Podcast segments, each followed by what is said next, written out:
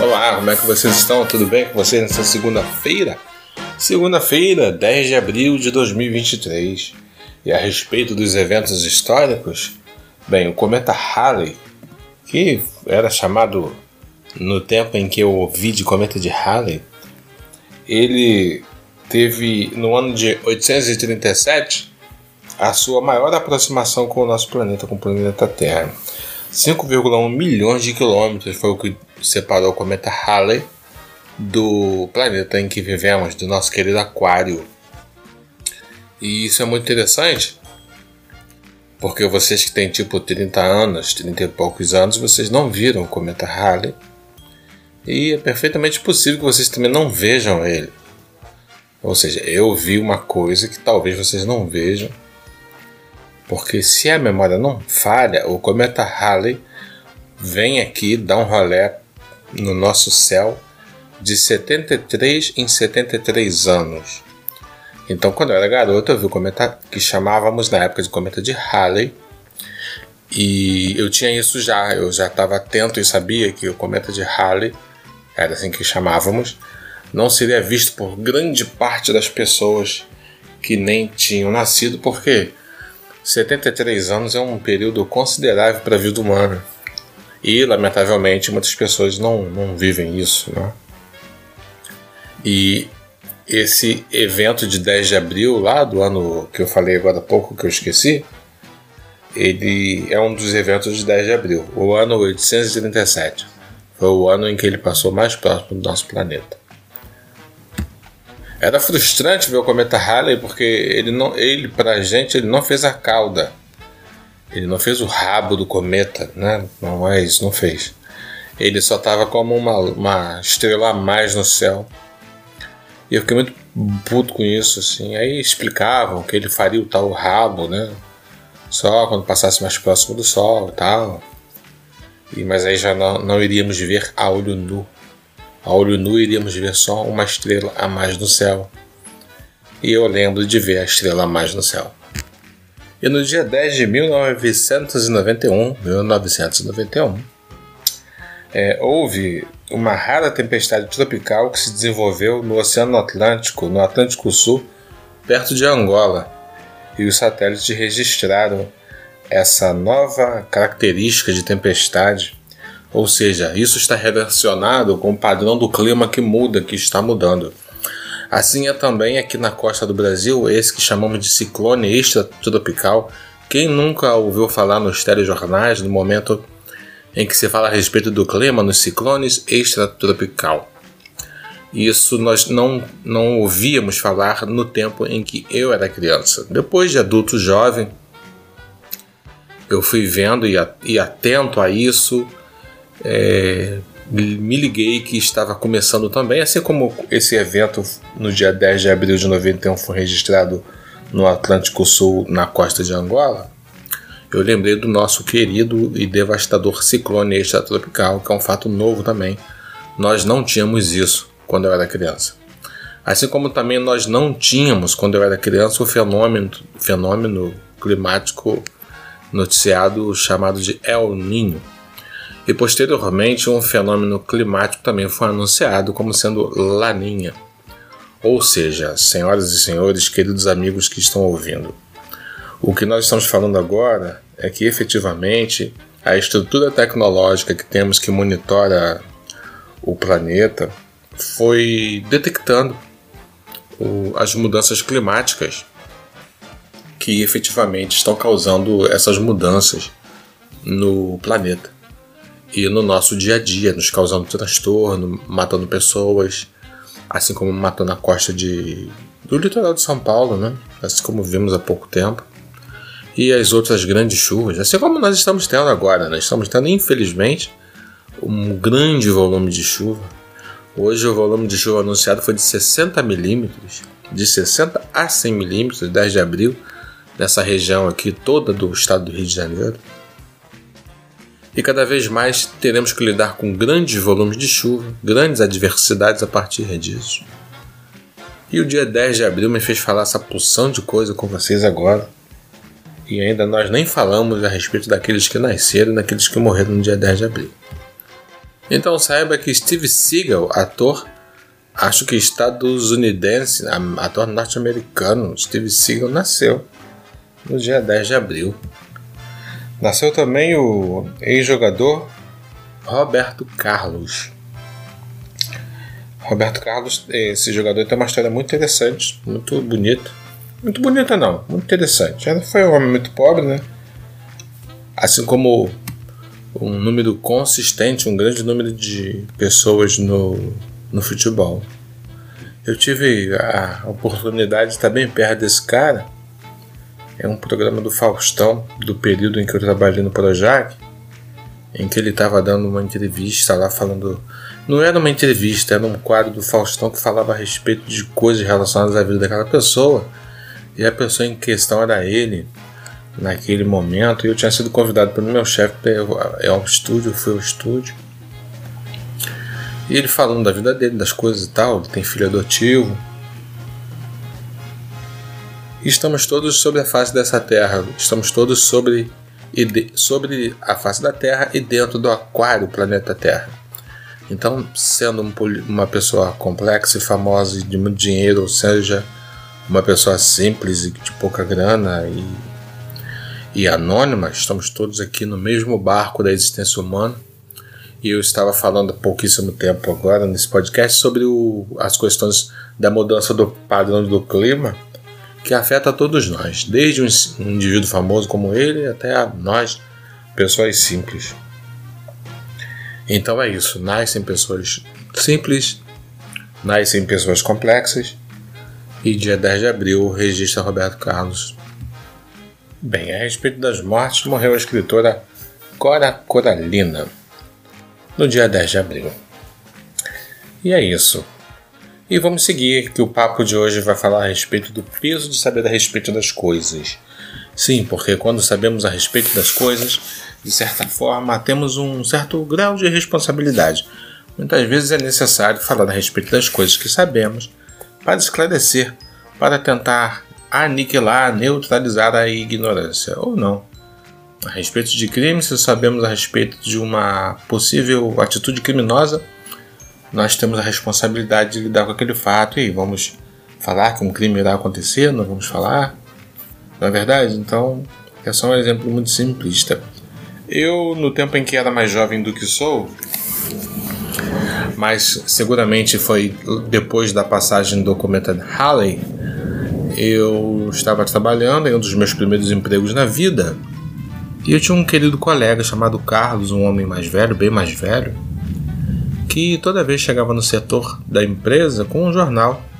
Num passado não muito distante, predominantemente as informações eram provenientes, eram oriundas do, do jornal impresso ou então das rádios mas ele chegava com o jornal, mas ele já tinha lido bastante daquele jornal, chegava desolado no setor, chateado com as coisas que, ou, que lia a respeito da corrupção. E no mesmo ambiente em que estávamos, ele vinha e conversava comigo e dizia: Sérgio, eu queria ser igual a eles. E a eles que ele se referia eram pessoas que estavam no mesmo ambiente, brincando, descontraídos é, falando de coisas simples e alheios aos malfeitos da estrutura de corrupção que sempre existiu no nosso país. O nosso país ele é muito corrupto. Tanto é assim que tivemos até pouco tempo a prática do orçamento secreto, né? uma imoralidade que acabou agora nesse governo do, do, do, presidente Lula, só aí já é uma grande coisa, né? Forçar para que os deputados federais e senadores é, não usassem mais esse recurso imoral do orçamento secreto. Inclusive tem um episódio de podcast chamado Explicando a Roubalheira que fala sobre isso, né? que a gente fala sobre isso baseado numa matéria que saiu na revista Piauí, falando dos esquemas de corrupção envolvendo Prefeitura do Nordeste. Então, voltando para a questão do Carlos, ele chegava e me mostrava essa ou aquela matéria relacionada ao comportamento inadequado num grau superlativo dos políticos brasileiros, seja na área do estado do Rio de Janeiro, na cidade de Niterói, ou por outra no, no Distrito Federal, né, os legisladores federais, senadores e deputados, ou presidente da época. Sempre houve muito essa coisa da prática da roubalheira, essa maldade. E ele chegava muito chateado, muito triste, muito desanimado. Eu, a última vez que eu vi o Carlos já tem alguns anos passados e o Carlos já estava muito velho, o corpo bem envelhecido. Faço conta de que o Carlos deva ter alguma coisa em torno uns 20 anos mais velho do que eu. Então ele já está com uns 70 e pouquinho. Eu tô com 51.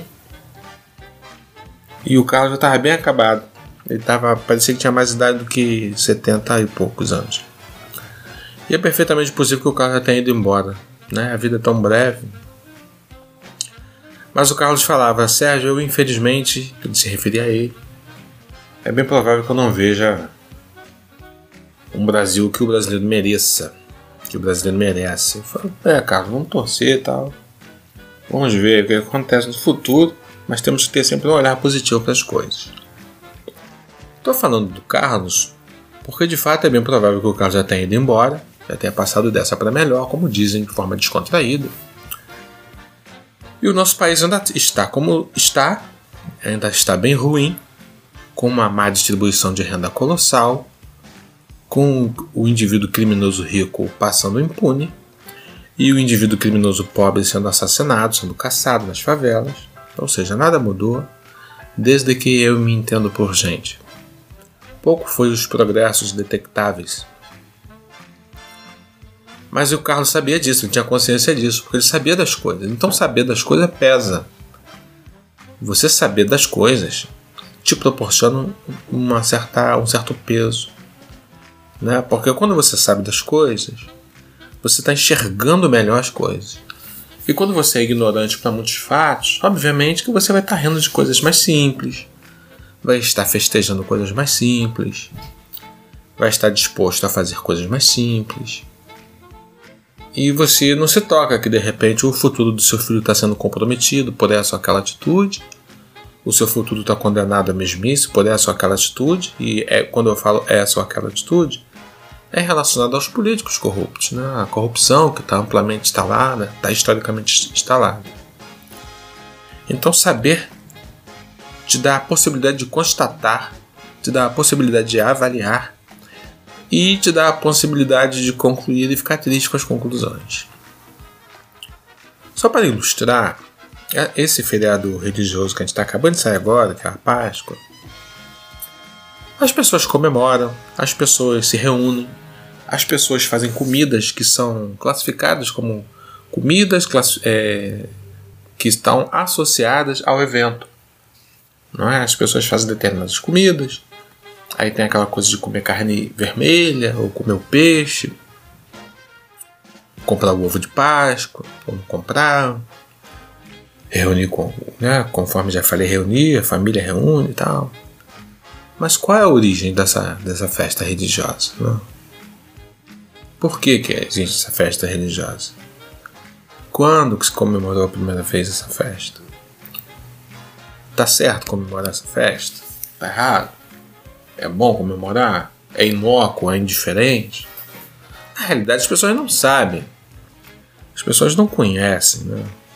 o porquê que existe esse, esse momento. Quando foi? Sob que circunstâncias?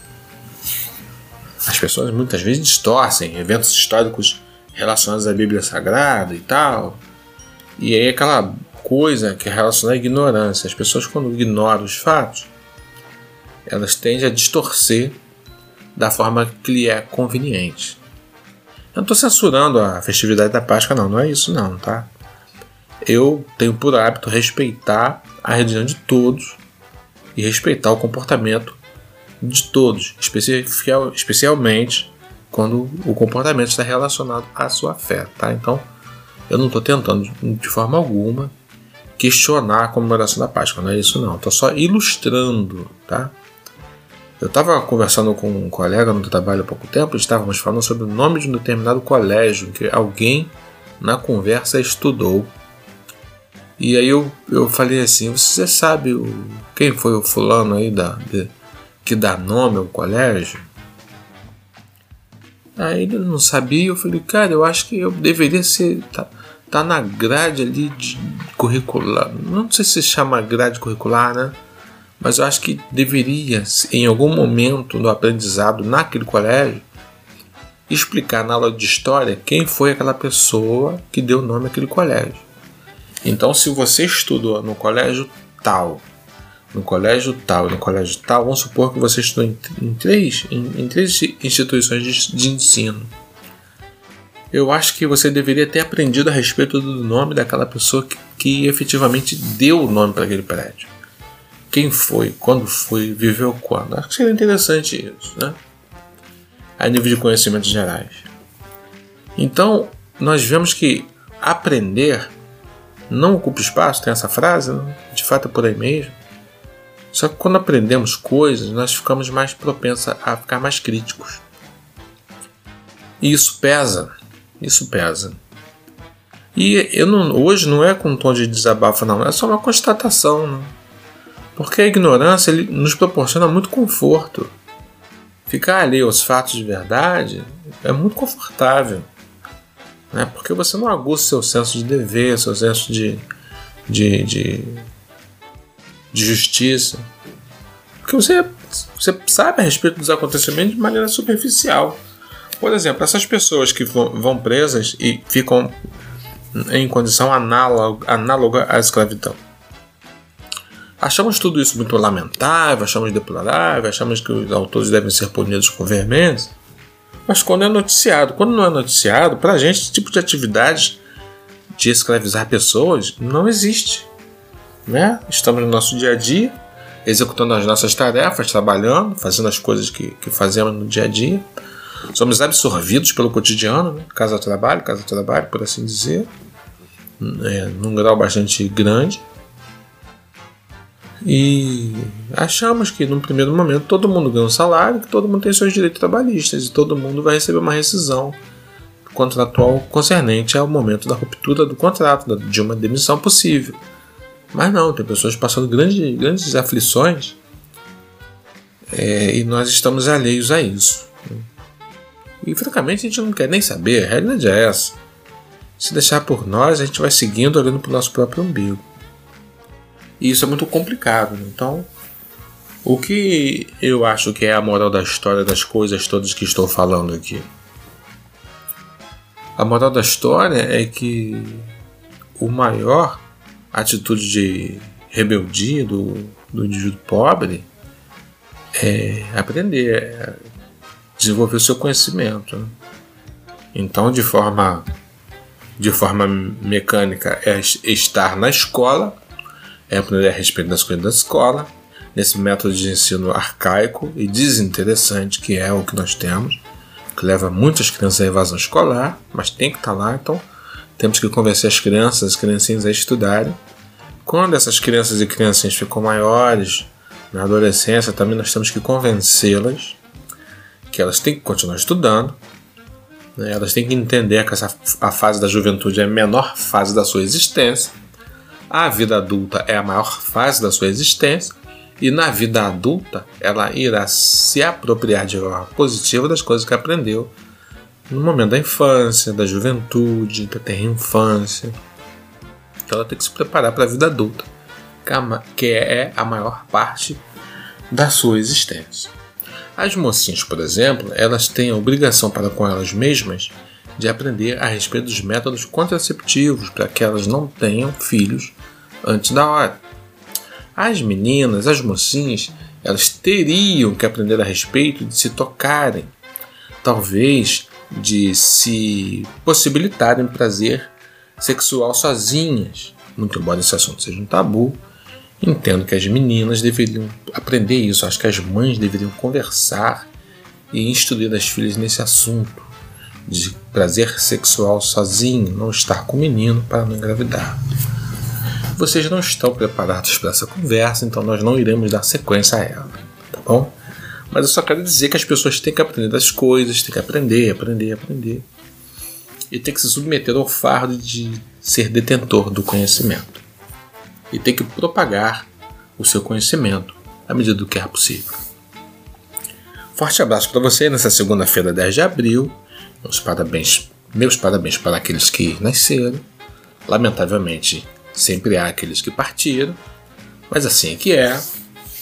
E vocês, grande parte de vocês que estão ouvindo, não usufruíram do privilégio de ver o comento de Halley, mas eu vi. Mas ele não teve rabo, não teve cauda, mas é, faz parte. E estamos juntos e misturados do mesmo propósito. E somos nós. E conosco ninguém conosco. E barará, barará, barará. E essa é a vista.